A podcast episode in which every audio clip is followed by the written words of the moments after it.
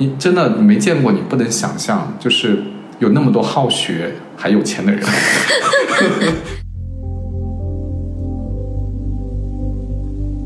我老婆一直开玩笑说，我大概是一个膝盖以下的 KOL，人家是头部 KOL，我们大概是踝部 KOL，脚踝部。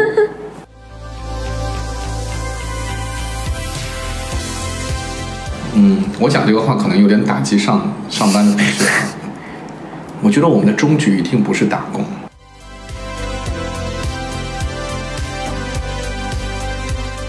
我觉得，我觉得人之所以为人，最有意思的一点就是我们跟别的个体之间是有连接的。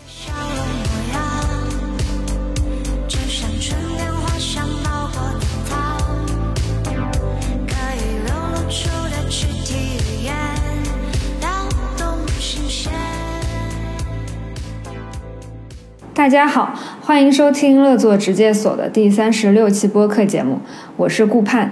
在这个播客节目中，我将邀请各行各业的人聊一聊从事叉叉叉工作到底是一种什么体验，希望他们的现身说法可以让你在面对职场选择时少一分凭空想象，多一点了解真相。各行各业工作中总有苦与乐，知己知彼，原来大家都不容易。那今天非常开心，邀请到一位新的嘉宾酸奶哥。好，大家好。介绍一下自己的工作吧。啊、我现在工作状态还蛮难描述的，啊嗯嗯因为我过去其实也只是在公司里工作，嗯但是从二零一六年以后呢，我就进入了一个半自由职业的状态吧。嗯啊、我会给一些公司做顾问，然后会上一些培训课。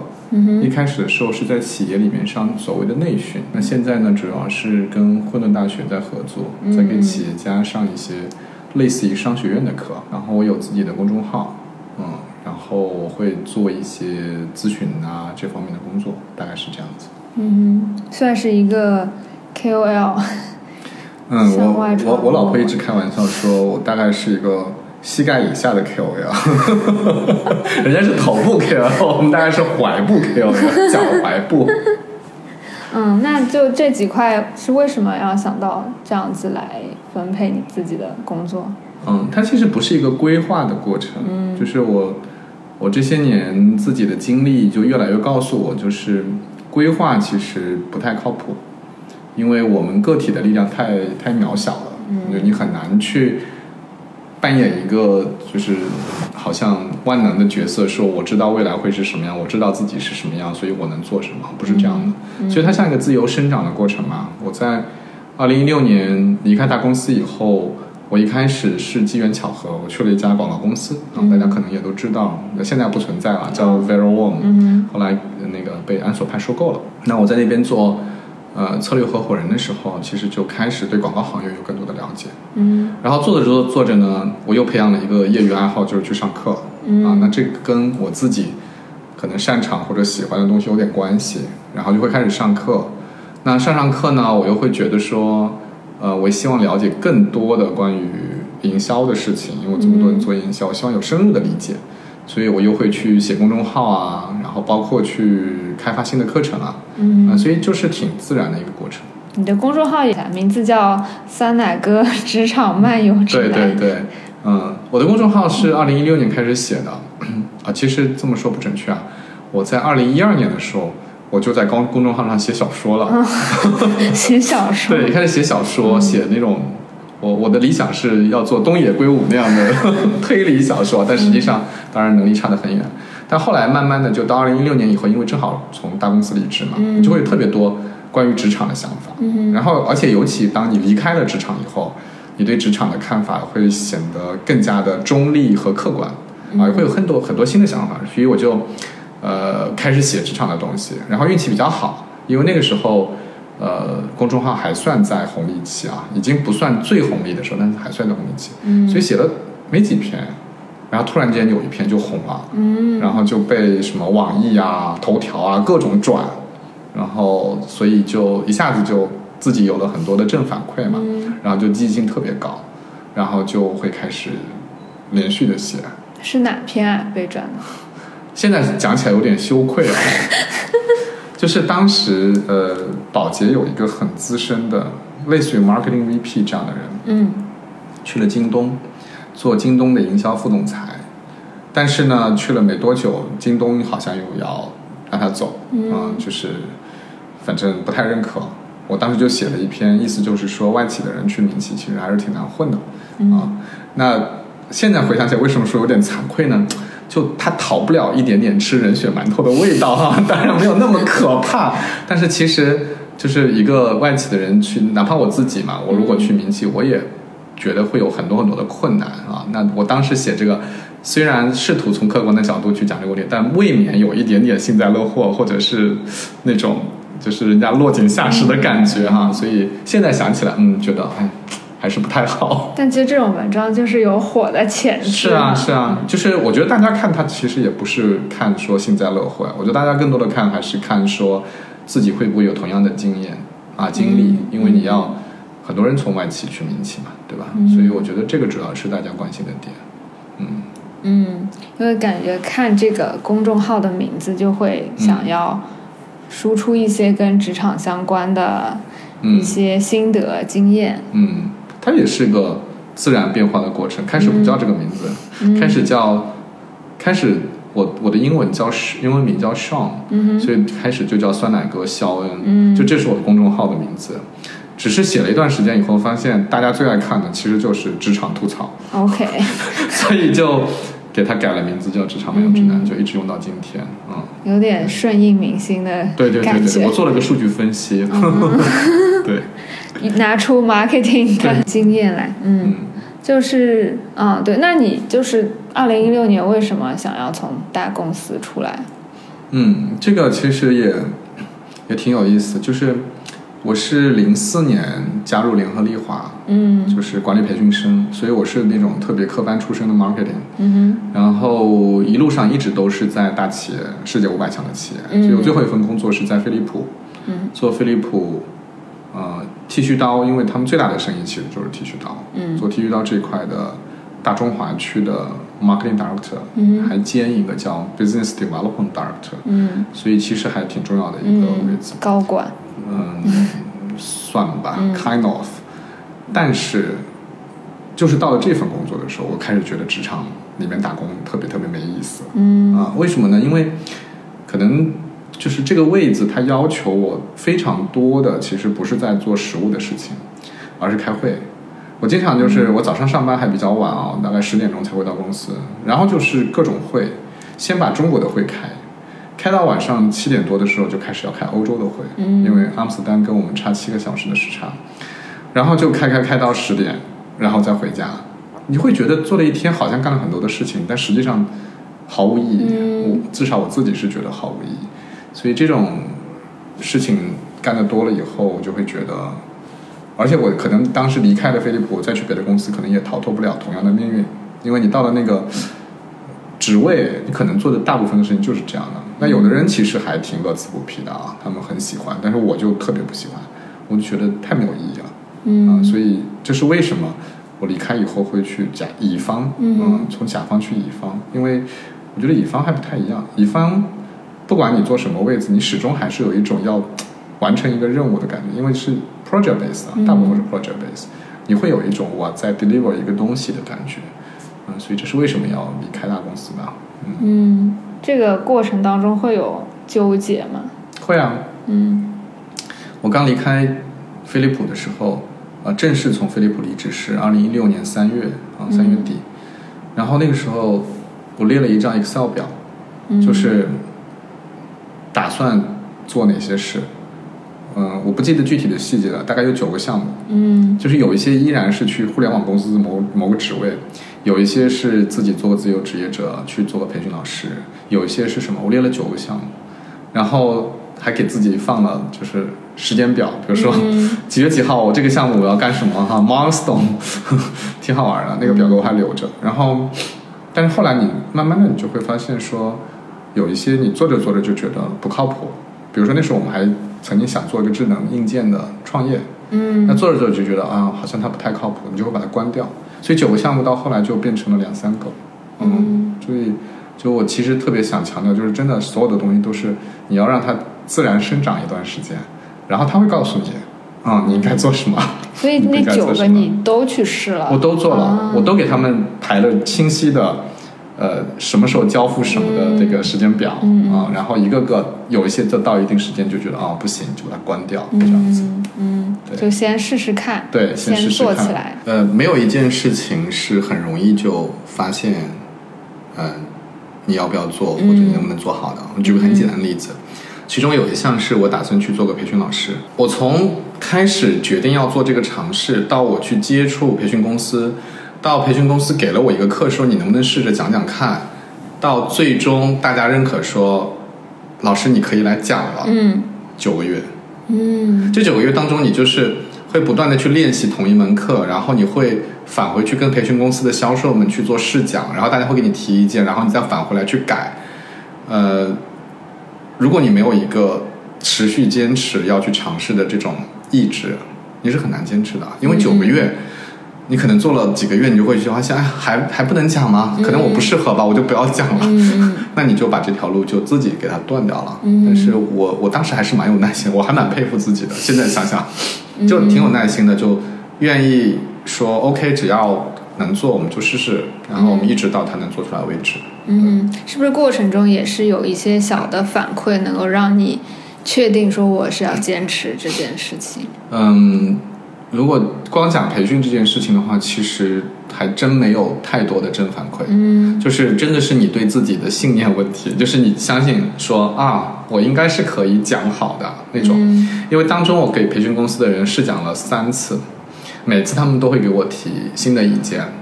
嗯啊、当然我我有时候也会去去埋怨一下，就我觉得他们给的那个反馈也不是特别连续性啊。嗯举个很简单的例子，就是有一次我们就不太开心，就是培训公司人跟我说，嗯，老师这次你内容讲的还可以，嗯但是呢，第一，你你怎么一会儿站着，一会儿就会就是靠在椅子上，然后一会儿就这个在现场的学员的观感上是不好的，他觉得老师不太认真。嗯当时我就很生气，因为我说这并没有作为我们试讲的一个部分的规定，所以我是很随意的。嗯如果你告诉我说这个是也是也是我们要给反馈的一个核心点，那我们就要，所以当时我就已经挺生气，因为已经有两三次反馈，居然还没有说我可以去讲课啊。嗯然后我就说，如果是这样的话，你们真的觉得不合适，那我们就不要再讲了，我我我找另外一个培训公司去合作。然后他们就说啊，不是不是，我们并不是觉得有很大的问题，所以这里面也有还是会有一些反复啊，这种难免的，我觉得。嗯，就要坚持还，对嗯，就是你其实就内心很想要做这件事对，就是，那你这个坚信来自于什么呢？其实还是来自于，比如说，我还是很相信我是挺能讲的。这块料，对对对，你你你首先得有这个信念吧。你要是没有这个信念，那没办法坚持。嗯嗯嗯嗯。对。所以你现在做培训也是做了挺久了，从一六年到现在。对，嗯、这也是一个蛮有趣的过程啊。嗯就是培训公司刚开始跟你合作的时候，其实他们也很小心，因为他们会觉得一个客户得来不易。嗯如果我推荐了一个老师过去讲，讲的不好，那丢掉的不是这个老师讲的课，丢掉的是整个客户，因为这客户可能下次就不会找这个培训公司了。所以你一定要，就作为培训老师，我觉得这个你一定要能体谅，嗯你不要觉得是培训公司刁难你，你要知道这对他们来说真的是也是他们的饭碗。嗯所以只有这样的心态，你才能跟他们合作好。同时呢，刚开始的时候，培训老师的钱是很少的，因为 你还没有名气，人家也不知道你讲的好不好。嗯就说句难听的，如果你为了争夺、争取一个试讲的名额，哪怕免费，我觉得应该都都应该去，嗯对吧？所以刚开始的时候，你的收入会很一般，但是呢，你只要能够连续的交付几堂课，就是真的是培训公司也觉得你很好，客户也觉得你讲的很好，那你马上就会有你的 reputation，、嗯对吧？嗯然后大家就会推荐你去讲更多的课，然后你这时候就可以谈更高的费用。所以整个就是要走要走上一个良性循环，就是要花一点时间，要要有一些技巧的。嗯嗯嗯，技巧是啥？技巧就是你要看清楚培训的本质啊，反正我就我们随便聊了。反正不行就删掉。对对对对对对对对，就是培训有很多种，嗯嗯，有一种是企业内训，什么意思呢？就是我们很多外企那个企业内训，那你要看这个的本质是什么。嗯大部分员工在企业里面，尤其在外企，培训是一种福利。嗯福利的反面是什么？福利的反面就是大家其实对这件事不是很认真。嗯所以，如果你是抱着一种教书育人的状态去上外企的内训课，你收到的反馈是不会好的，因为同学们不是要来这里学多么艰难的知识，对吧？他其实相当于来打卡上班。对，那你要让他，首先让他开心，就大家觉得今天来培训是个愉快的事情。其次，从你的职业道德来讲，你希望能够教一点东西，对吗？就这两个都做好了，你就是一个好的企业内训老师。所以这个里面重要的 stakeholder 是谁？谁是你的重要决策人呢？学员可能是，但是更重要的其实是 HR。嗯谁来买你的课，嗯这个更重要。所以你要得到他的认可。所以你看，这些就是不是光讲课就行了，你要把这些东西都搞清楚，都是洞察。都是洞察。对，但是如果不是企业内训课，比如说我现在在混沌大学，嗯我们的对象都是企业家、创业者，那人家不是很在乎我来开不开心的，嗯人家在乎的是我有没有学会东西。所以他们不像我们企业内训，企业内训上到五点半，大家都觉得，哎呀，老师今天可以结束了吧？嗯根本更加不会说，哎，有什么家庭作业啊？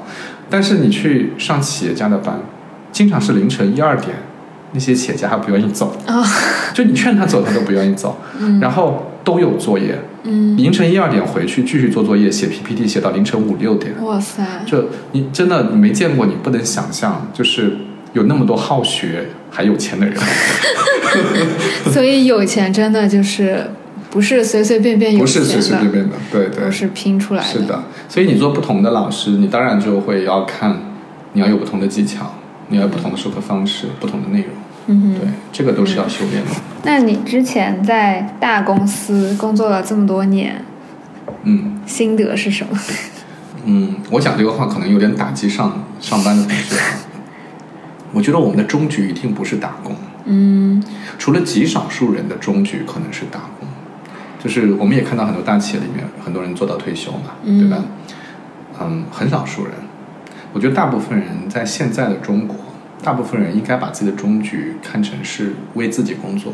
嗯如果有家大公司能够营造出一种氛围和它的薪酬奖励体系，使得你也能够有一种为自己工作的感觉，那也挺好的。嗯但是如果说你最终一直是在为人打工，你非常非常辛苦，然后你做的事情都不是自己可以决定的，你最后做了什么贡献你自己也不知道，那我觉得等到你退休的时候啊，你其实会挺质疑的。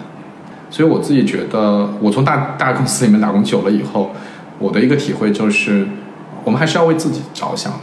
嗯。就是没有永远适合你稳固的公司，嗯，嗯。但是你自己是，就是就是你自己这个东西你是摆脱不了的，对吧？至少你这一辈子就是你这个人，所以你想的更多的是应该是我怎么样变成一个更好的人，嗯以及我怎么样做一些有意思的事情啊。嗯我觉得这个是我们要考虑的终局。当然，你可以不选这些了，我就说我我特别适合在大公司做，我就是能够做 VP，我能做总经理，那我觉得也非常非常好啊，那绝对比我们现在工作好，因为有人给你发钱，我们现在是没有的。嗯，对，就有这种说法，说以后大家都是像个体一样，嗯。这样子更以松散的形式来嗯组织工作。嗯，我觉得大公司肯定还会在嘛，嗯。公司还公司这个形体肯定还会一直在啊，只是可能自由职业的人或者为自己打工的人会越来越多而已。嗯，嗯，就更多样性的东西的存在。是的。所以现在那三块除了培训的话，你嗯还有一个自己的公司是吧？嗯，对，我们公司其实是挺小的，嗯还在还在摸索的阶段。我我其实宁愿叫它文化工作室，嗯因为我们做的事情其实是去帮一些比较大的品牌去看重塑品牌文化的事情。嗯，因为我自己呃逐渐在工作中形成了一个自己的信念，嗯就是我相信越往后面，品牌越追求深层次的东西，对吧？嗯以前我们讲的品牌就是。怕上火喝王老吉，对吗？嗯瓜子二手车没有中间商赚差价，就是你交付一个特别清晰的利益点就可以了。但是越往后面，大家选择一个商品、选择一个品牌的时候，其实可能更多的是去看它背后的社会意义，对吧？嗯我我很认同这个理念，我喜欢它，我爱它，所以我会选择这个品牌。嗯呃那也是所有的做品牌的人追求的一个境界。嗯所以我自己觉得就是这块还蛮有意思的。所以我们现在小小的公司三四个人呢，我们就会比较多的去关注这方面的工作。嗯，然后这也是为什么我会选择做它的原因，因为我自己觉得它挺有意义的。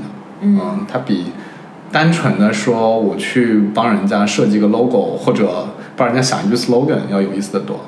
嗯对，更从整体的全局的，对对，而且就是我们其实基本上是跟总经理在对话嘛，嗯所以就是更多的大家先从我们公司到底要做什么，我们到底是个什么样的公司，然后我们要往哪里去啊？那种哲学三问，对吧？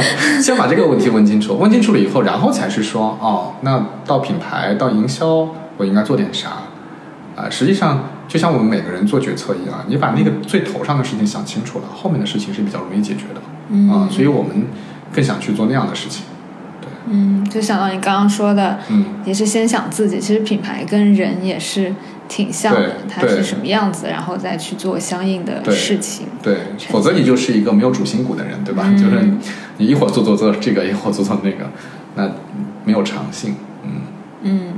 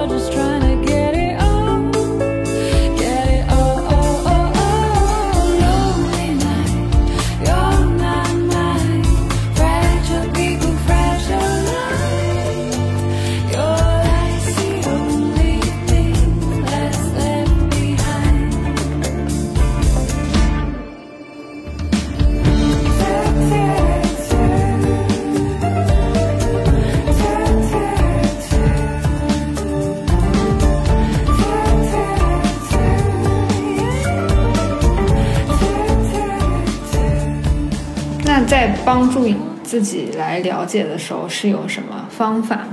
我是怎么样子的一个人？他的嗯有一些什么？你有什么方法？嗯，我觉得第一呢，就是你肯定需要时间。嗯嗯，我这两天又在重新读《红楼梦》，就你在青春期的时候，或者你在你很年轻的时候，男生成熟的更晚啊。我觉得男生三十岁之前可能都不太成熟。那你在不成熟的时候，你去想的很多事情都会变的，所以那时候你也不太了解自己，因为你积累的经历的东西很少。嗯所以只首先是需要时间，你需要多经历啊。就我会建议大家首先多经历啊，就哪怕啊这事儿我没想清楚，但是我是不是可以试试看？因为如果你长期只在一家公司做一个牌子或者做一样的工作，你哪怕工作十年二十年，可能跟工作两三年的差异也不会很大。嗯所以这个经历就太单薄了，不利于你认清自己的方向和道路。嗯所以首先是时间和精力，然后呢，我觉得是是是要花一点时间来思考的。就是 如果你只是经历，然后不思考这件事情，肯定也不行。所以你要花一点时间反省，然后要对自己过去做过的事情做一些总结。那这个里面，我个体的经验就是写写东西还是很有帮助的。嗯因为写东西是逼着你思考的一个过程，对吧？就是你，你你把自己的东西重新理一遍的过程。嗯、还有就是讲课其实也很好，就是现在也不叫讲课吧。我看到有一些在公司里的工作的小伙伴，他们也会被邀请说，哎，你来分享一下你你们做的这个事情是怎么做的。嗯我建议大家就是如果有这种机会，多出去分享分享。为什么呢？你要讲的时候啊，你就会发现自己的思路杂乱无章。嗯你要整理，甚至你会去查一些你之前没有关注过的资料，那这个都有助于你重新去认识自己啊。所以输出倒逼输入嘛，啊，我觉得这个也挺有用的，也挺有用的。嗯、啊，其他的就看缘分了。真的，真的，就是我也不能说我自己就认清自己了。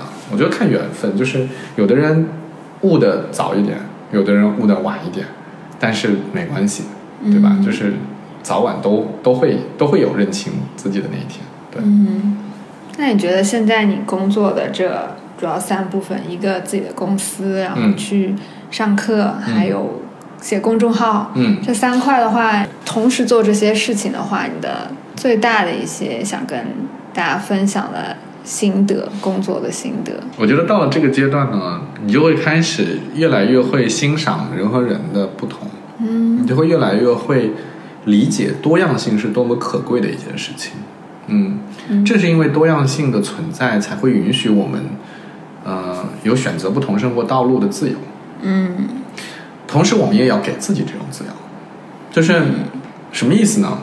就是最终你这个人生过得有没有意义，或者你觉得精彩不精彩，取决于两件事：一件事情是外部的，外界环境允不允许；一件事情是内部的，你自己允不允许。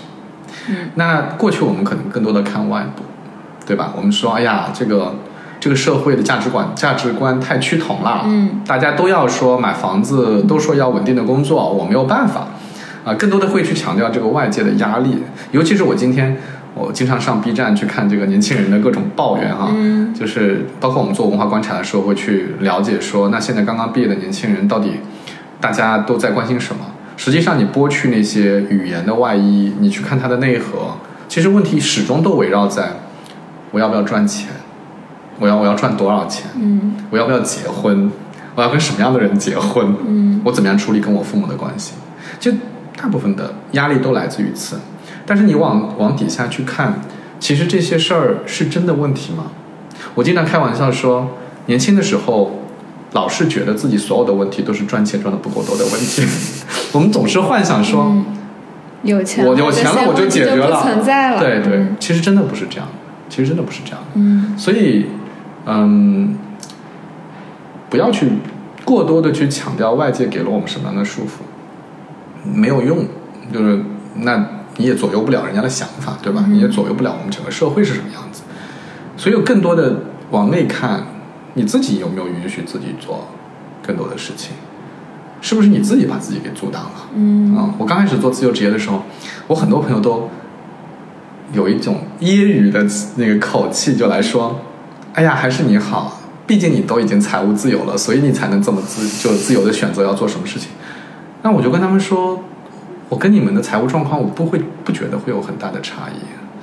这并不是一个说你有钱了，所以你可以自由选择你想做的事，其实还是一个你的意愿问题，还是一个你给自己设的限制的问题吧，对吧？所以其实这个感想也很散了。就我自己觉得我，我选择的就是我自己觉得还挺有意思的事，但是你去选择，你肯定会选不一样的事，对吧？我们也看到很多很有趣的不同的生活的方法。我我之前疫情的时候认识一个，嗯，还挺年轻的一个女同学，嗯嗯，她是嗯在两月份的时候，就是在二零二零年疫情稍微有一点点好转，嗯两月底的时候，她就觉得太闷了，他就跑去了泰国，那时候泰国还没有疫情，嗯她去了泰国以后，泰国就爆发疫情了，然后就回不来了，嗯。然后他现在还在泰国，嗯。那现在还在泰国，不是因为他还回不来，其实是当中如果真的想回来是可以回来的。嗯。但他后来发现，他在那边的生活方式还挺好的。他是他在这边的时候是一个华尔街的英语老师，嗯。然后他去了以后发现，第一，他依然可以在线做英语老师，嗯。他是可以谋生的。第二呢，他很喜欢那边的气候，然后他租了个公寓房，每天早上起来去菜场买菜，然后给自己给自己做饭，嗯对，然后去去做瑜伽，然后在那边交往全世界各地的人，然后大家就很开心的交流，我觉得挺好啊。我觉得就是，呃，你因为各种生活的契机，你做了不一样的尝试，然后你会发现一个更有趣的生活状态，不是挺好的吗？嗯，对的。那你要不要讲讲这这几年知识付费的一些心得？嗯，其实其实不能讲知识付费啊，嗯挺大的。我我可以讲讲我在混沌大学上课的这个这个经历，觉得还蛮有意思。就是我之前是在企业里工作，做市场营销嘛，嗯包括我出来以后去了广告公司，包括做品牌咨询顾问，依然是做营销这块的工作哈。嗯那那个，如果大家看过《穷查理宝典》的话，就会知道那个巴菲特的合伙人芒格，嗯，他就会说，如果你手里只有一把锤子，你看什么都是钉子。嗯做营销的人，如果你一辈子都只做营销和只做品牌，你看什么问题都是觉得可以用品牌来解决的。嗯那这其实是很狭隘的。所以，呃，我去混沌大学去做企业创新教练，最对我来说最有意义的就是把自己的这个视野放得更宽一些。你会看到各种各样不一样行业的人、嗯不一样背景的人。举个很简单的例子啊，就是二零二零年我们有一个叫创新院。就是我们是带企业家的班哈、一个班有六十个人，一共六个班，一共三百六十个企业家。哇塞，对，然后我们那个班上有什么样的人呢？有二零一三年的世界小姐嗯选举的大中华区的亚军，哇塞，对，然后他现在自己创业，然后有歌手，嗯。就是在我们上课期间他还发了好几首新歌，嗯。然后有年纪很大很大的，啊、非常传统的企业家，就是厂里面生产什么垃圾袋啊，嗯。什么这些，然后就是还有投资人，就各种各样的人都有。然后你在这过程当中，你会发现每个人的思路都是很不一样的，嗯。每个人想法都很不一样。然后在这过程当中，你就会你自己会学到很多东西，然后他们互相之间会激发很多。嗯那这个在就是带这种企业家的班，或者你也可以认为是某一种类型的培训课，你往后面的时候，你就会发现，培训到底能够教人什么，或者说上这样的课到底能够学到什么。啊、我自己对他的认识是很不一样的。我现在倾向于认为，培训其实是教不会人东西的。也就是说你，不管你是从得到上面听一个课，还是你到线下去参加一个 MBA 的培训班，你其实可能真正得到的东西是很少的。嗯所谓的得到，就是说，他给你讲了一个知识点，然后你把这个知识点记在了本子上，记在了脑子里，然后下次你去用，啊，我就把这个称为一种得到一种知识。嗯这种效用是很低的，原因很简单，知识越来越难迁移了。嗯就我们这个社会变化太快了，以前就是，呃，师傅教的东西过了几十年，徒弟还能用，嗯对吧？现在是师傅昨天讲的东西，今天就不能用了，因为师傅讲的昨天的东西是他十年前总结的，对吧？所以你你其实没有什么用。那上这种课还有意义吗？我觉得有意义。嗯为什么呢？就是你不要以你的目的是去学一个知识，学一个知识已经没有用了。那你学的是什么呢？其实是你是带着你所有过往的积累，你积累的经验，你过去的心得，你过去的一些技巧和知识，然后去接受一次拷问，接受一次别人对你的拷问，嗯接受一次用不同的思维方式去思考的一个过程。那这个过程当中，你会发现很多新的东西。嗯我我发现就是在这种所谓的知识付费里面得受益最大的人是什么人呢？就是他过往也很努力的工作，他也很有经验，嗯很有想法，然后他到这里突然之间被人教用另外一种方式去思考他的问题，依然是他自己的问题，他自己的思考，但是他换了一个角度，然后他发现，哇，原来是这样的，嗯。啊，我突然明白是这样子的，很多人是这样的，那这个我觉得是有意义的，所以我作为一个呃培训老师或者创新教练，我现在自己越来越认为，就是我根本不是去指导你的具体问题的，因为你的具体问题只有你自己最清楚。嗯我能帮你什么呢？我能用不同的方式给你提问，然后教你一些新的思考的角度，嗯然后发现，哎，你用这个思考角度思考的时候，可能用的不太对，那我可以帮你纠正一下，或者激发你一下。那最终你能得到什么？最终你是不是受益，其实还是取决于你自己。嗯这个说句不恰当的话，有点像那个佛经里面，对吧？就宗教里面，大家去教一个人悟道，嗯那肯定不是说我悟了，然后我告诉你你就悟了嘛，肯定是我不断的引导你，嗯辅助你，对吧？然后你自己悟到了，那是你的，嗯对吧？所以我我我越来越认为，真正有用的知识付费，其实不是知识，而是思考方式，这个才是真正有效的东西。所以我觉得大家以后，如果你自己去学什么东西，嗯你拿这个作为标准判断比较好。不要看你的本子上记了什么东西，是看你今天受到了什么启发，有没有学会用一个新的角度来思考问题，啊、这个是更有用的。嗯，其实想到心理咨询也有点类似这样子，它带一个新的角度去让你思考这些事情。就那些教练啊什么的，现在是的，都是这样是。的，其实就是那个叫什么佛佛经里面会讲一个人叫本自具足，嗯就是说你你本来就就很完备了，你都有的，嗯只不过你还没有领悟到而已。别人只是帮你，哎，把自己原来有的东西给发现了。嗯但就这个过程感觉比较痛苦，就是不知道自己有什么，然后去发现自己有什么的这个。对啊。但是你你你想，这难道不就是人生的意义吗？我上次跟一个我不能讲他的名字啊，我上次跟一个名人，嗯挺位高权重的嗯一个朋友哈、聊天，他是在一家反正非常著名的公司工作，然后也做到很高的职位。嗯然后他离职了，然后他就跟我探讨了一个非常深刻的问题。他说：“我现在开始慢慢的理解人生的意义是什么。”我说：“哇，这么这么大的问题。”我说：“所以呢，你人生意义是什么？”他说：“人生的意义其实就是我们以一种形态来，这个形态指的是思想，不是指肉体啊。嗯我们一种形态来到这个世界，最终我们会以另外一个形态离开，依然是指思想。也就是说你，你刚刚小时候你是这样的一个思维方式，以及你是这样的一颗心灵哈，你是这样的一个人，嗯到最后你走的时候，你是另外一个人，这个过程是最有意义的东西。我们是不是走的时候是一个更好的人？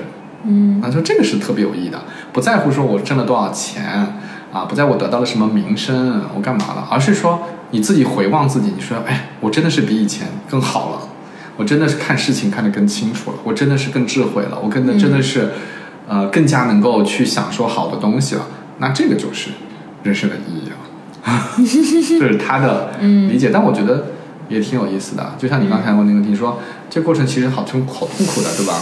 我我要我要去去去去挑战我自己，去发现新的东西，然后去挖掘我原来没有意识到的东西。但是如果把它视为人生的意义，那它就很有意思啊！我我每天都能，也不是说每天有点夸张，我每年哎都发现自己在某一个程度上是进步了的。嗯我的对一个事情的看法是更好了，更更更宏大了，更包容了，而不是更狭隘了，更固执了，更小了。嗯啊，那如果是这样的话，那当然就是就是挺有意思的，嗯，对吧？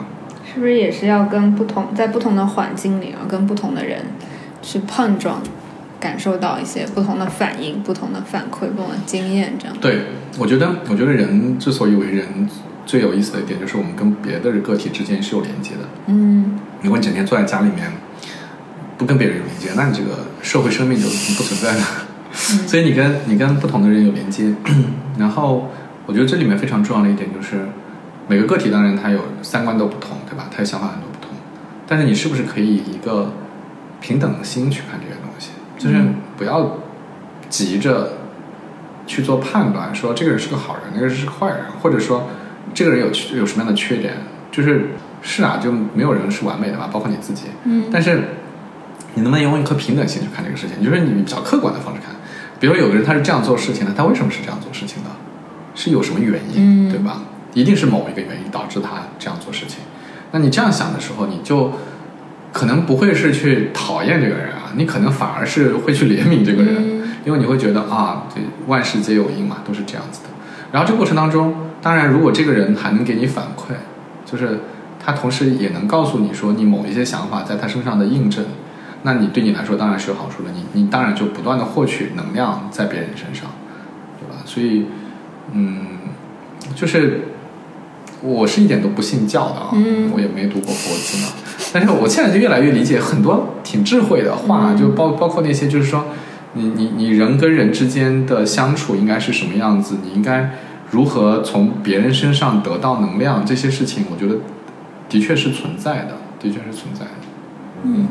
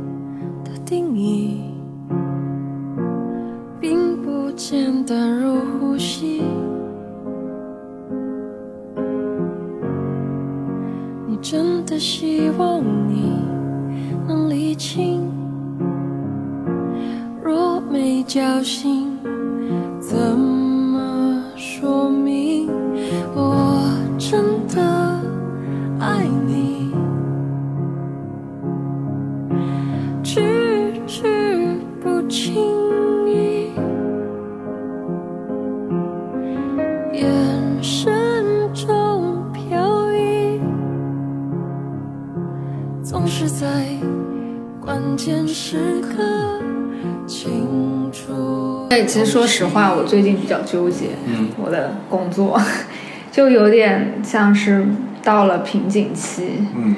嗯，因为就做乙方做广告公司就是很累嘛，嗯。一直要加班。然后我说我我跟老板说我不是很想加班，嗯那后来就会做一些比较偏行政的事情，，OK，但行政的事情又没有那么有意思，然后我又会觉得我好像被边缘化的感觉嗯在嗯幕后嘛，嗯嗯，因为但如果你要去冲锋陷阵啊什么，就势必你一直要加班，嗯，就会觉得好像是不是得要想着变化一下。嗯，我知道，就是就其实还是会回过去，你需要。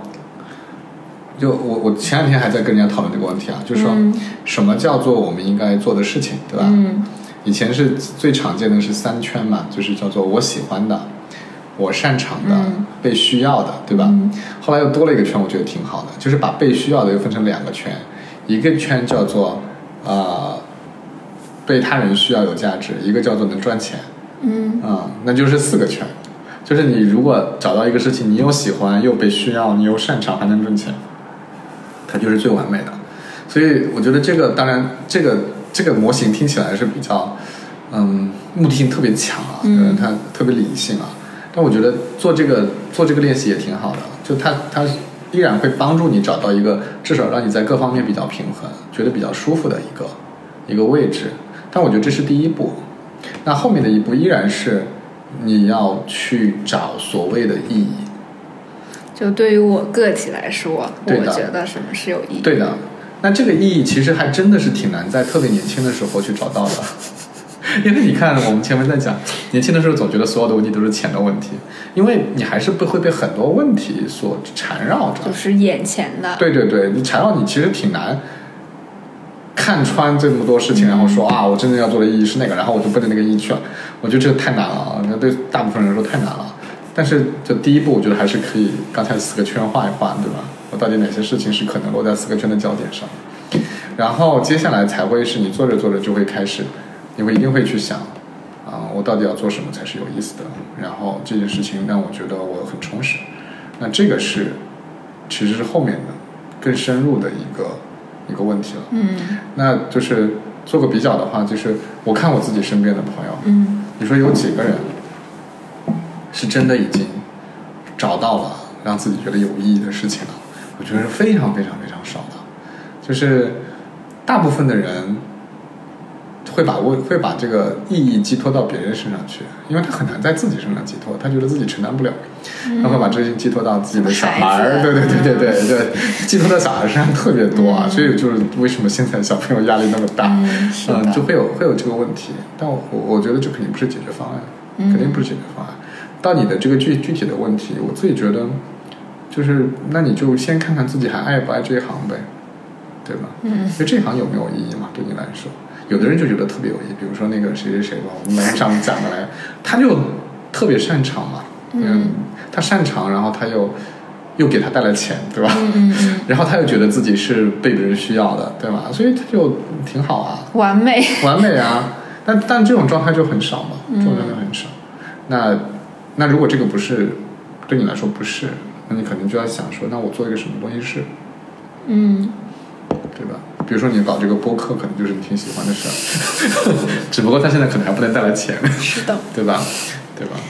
对啊，所以所以，嗯，就跟我们前面讲培训是一样的，就没办法有答案的，对的，对吧？就没办法有答案，它它不可能有答案，它就是一个你自己会要去找的过程。嗯，我们只能说，第一不要太急，就是找不到很正常，慢慢找。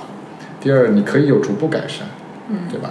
像你现在做了一个调整，对吧？你做一个调整完以后，你觉得好像也不是最好的一个选择，那你可能还要再做第二步调整。嗯，就是一步一步的做调整嘛，对啊，感觉成了我自己的答疑。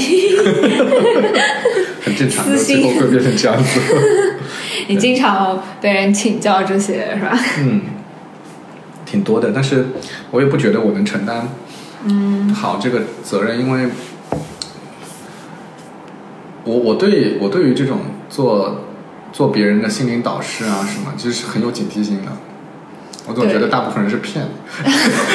就是反正像心理咨询里面就是一大准则，千万不能给建议。嗯，对啊，就是你给建议，为什么你为什么是一个好的建议呢？你自己都不知道。对啊，就如果他真的做了做好了，他觉得嗯那是你的，对给我的，不是我自己的。对，所以哎，可以给你介绍一个特别有意思的东西，但是我们两个人做不了啊，就是你可以找一些好朋友来做。嗯我们在复旦大学上课的时候，有一个特别好的环节，我特别喜欢，嗯它叫做你的隐含假设是什么？嗯问一个问题叫做你这个决定的隐含假设是什么？比如说，嗯，呃，有有的人说我要在三十岁之前结婚，嗯，你可以问他你的隐含假设是什么？就是为什么是这么想？一定要三十岁前他结婚？可能自己没有想过，嗯他只是觉得要三十岁之前结婚，他没有想过。可是当你把他这个隐含假设问出来说，你其实是因为你以为什么什么，而你以为那东西未必是真的。嗯当你把他以为的那个东西给破解了以后，他可能就不会有这个执念了啊。所以呃，为什么说它特别好呢？我们在上课的时候就会，我们会找一个同学，他当然他讲的是一个业务问题啊，公司也有问题，因为他都是创始人嘛，公司也有问题。他把这个问题拿出来，然后让一堆同学都是从什么，有的人是律师，有的人是投资人，有的人也是创业者，有的人是什么，每个人的思考角度都不一样，然后大家就一起来帮他找他的那个银行假设是什么。就是大也不是大部分环境，我就至少有一半的情况下，那个拿出问题的那个同学会有一种特别醍醐灌顶的感觉，因为他长久以来自己没有意识到的，但是他内心深处又相信的一个东西被人打破了。嗯。然后这时候他会意识到自己以前有一些想法是很愚蠢的，他就会意识到啊，我我其实是有很多我想都没有想过，但是我可以选择的事情啊。嗯嗯。呃，我们有个同学很有意思，他他上来就在讲说他要转型，他说他业务不够好，嗯。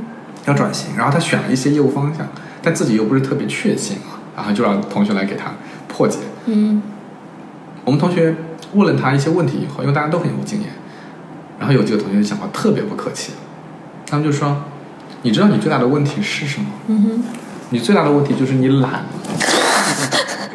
说你过去赚容易的钱太容易了，嗯导致你根本没有想过自己怎么样才能赚到更好的钱，呃，赚到更难的钱。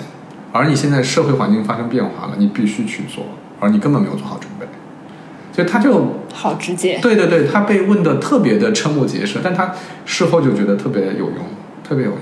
嗯因为那些同学就会指出来说，正是因为你这样的思维逻辑，导致你整个公司的资源匹配、人员配备都是不对的。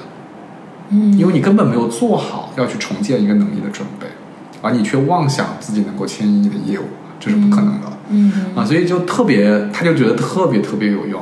所以我觉得我们每个个体，其实在人生选择问题上，依然也可以找这样的答案。你看很多问题啊，比如说我不要加班，不要加班的隐含假设是什么？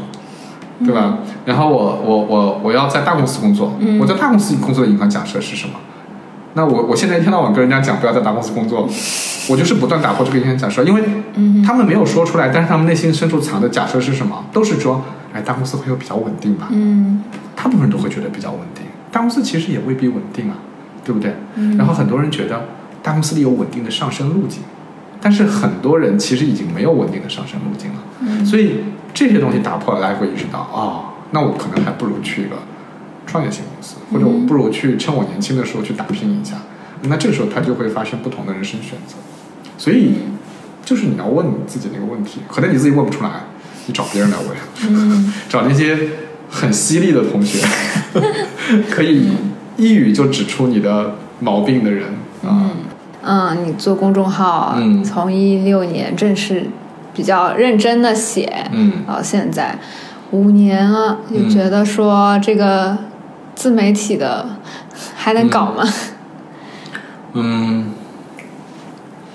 我觉得是这样。那这个话题特别复杂，就是挺多，我就我关于这个事情还有蛮多想法的。嗯第一呢，就是你到底做的是个啥？就是你是以此为生，还是以此为乐趣？这很重要，对吧？如果你以此为生，你就不要像创作者一样那样来做事情。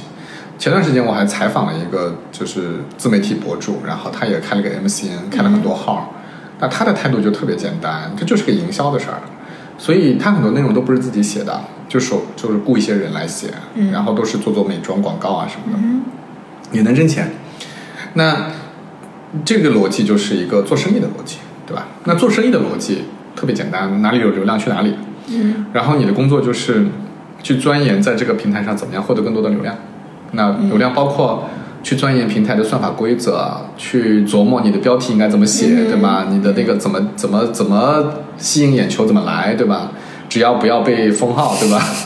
然后那个，然后那个还有一些什么裂变啊什么的方法，什么关注送送礼品啊这种东西。那这套逻辑，我相信就是就就这个大部分的人其实不是要做这个，因为你会觉得挺没意思的。嗯你写的这个东西到后来，你自己都觉得自己写的是垃圾。嗯，那另外一个逻辑就是说，嗯，我还是想写自己想写的东西，但是我又不希望是完全孤芳自赏写日记，对吧？嗯我还是希望写了，哎，还有人爱看，呃，有人爱看，我还能赚点钱啊，这个当然是最美好的状态。那从这个逻辑上讲啊，第一呢，就是，呃，微信的公众号的流量肯定是少了的，肯定是少了，这太明显了啊，就是从打开率到阅读量肯定都是小的。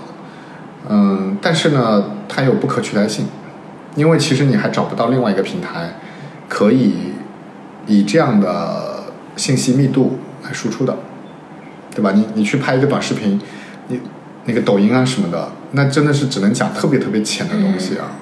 然后你去做一个长视频，比如说 B 站啊，去 B 站做个长视频，比如十分钟左右，看起来十分钟，我试过啊，幕后台下，对对对对，就是是一方面这个工本是个问题，就是你要团队啊，你要剪辑啊，你要花很多时间。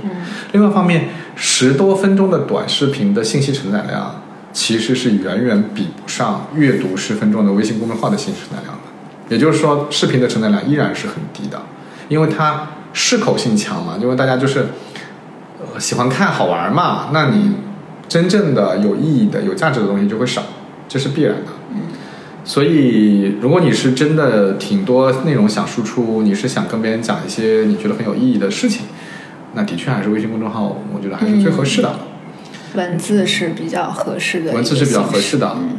但是呢，今天呢，就是你想要重新从头再做一个号，然后会有很多人来关注你，来看你呢，的确是比较难，就是不像以前那样了。嗯。但我也不觉得是完全没机会。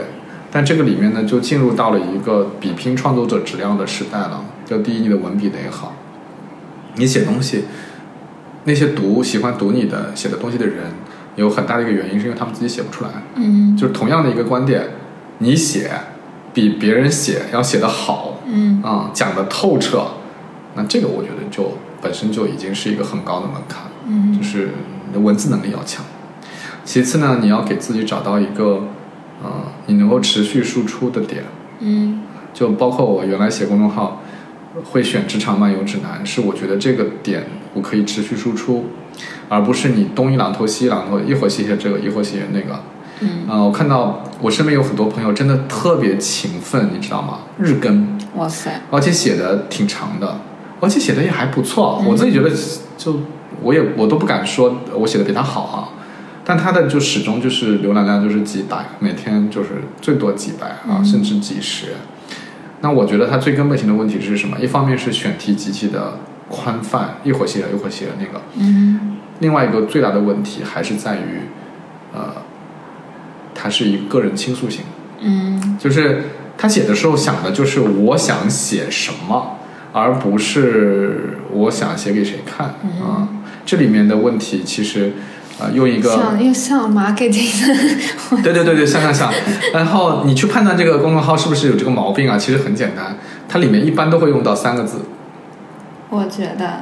不是碎碎念，哦。甚至很多人公众号就会写谁谁谁的碎碎念，哦，就是他一旦定了这个基调啊好，私人的，一旦定了这个基调，它就是一个个人的东西。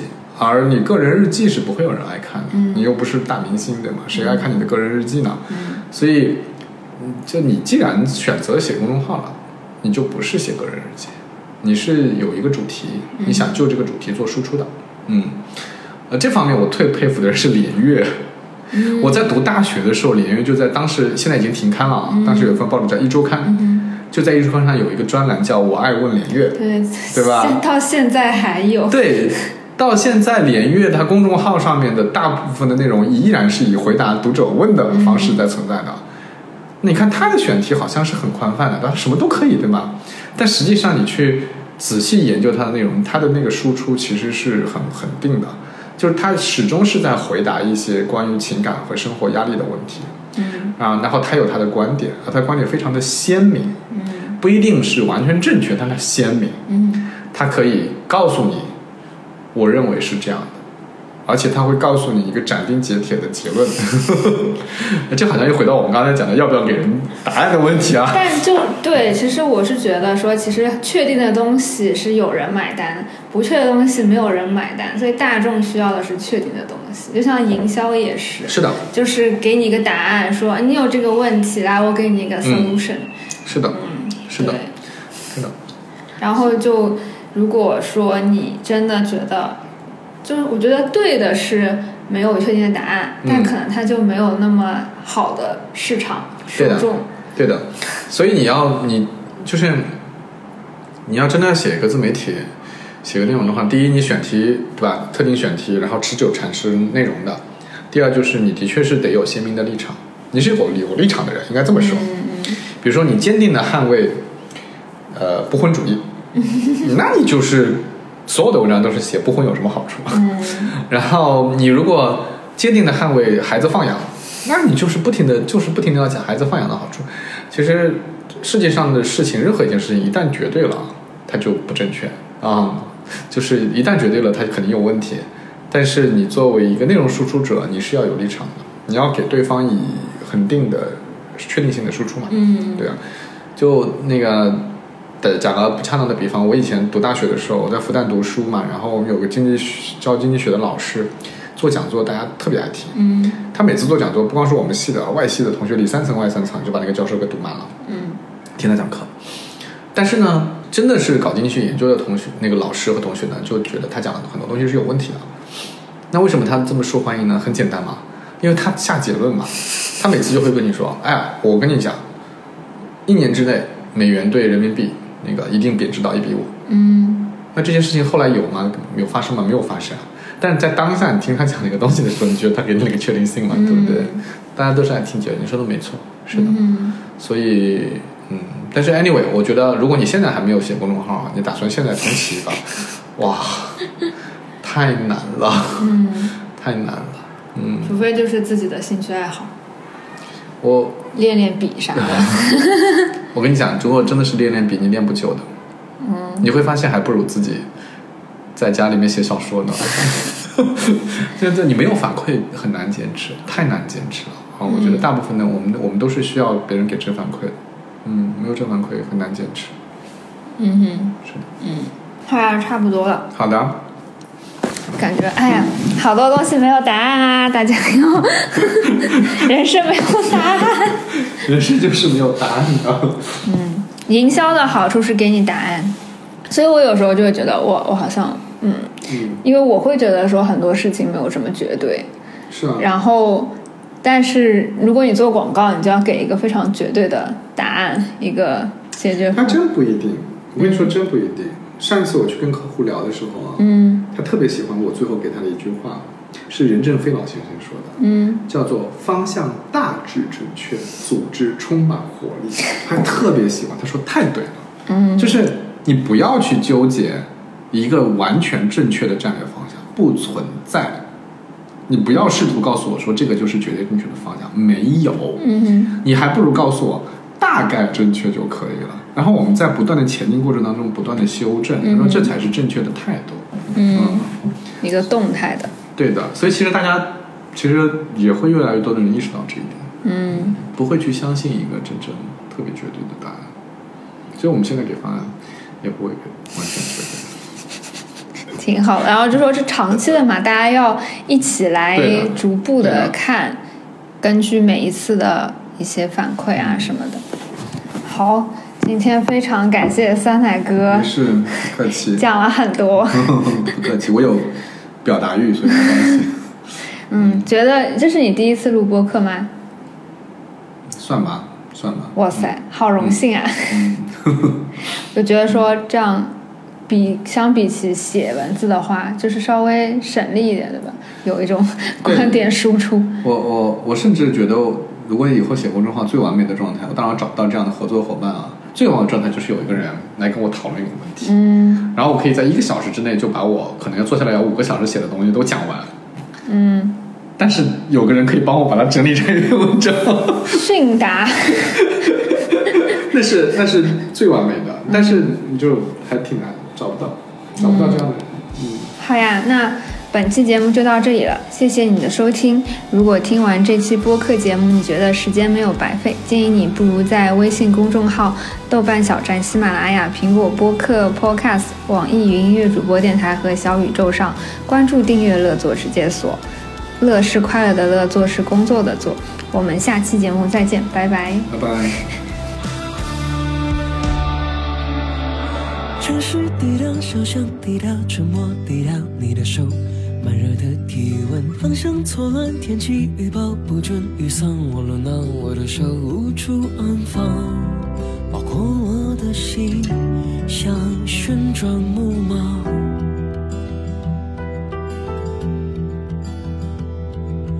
或许这就是注定。注定失败的。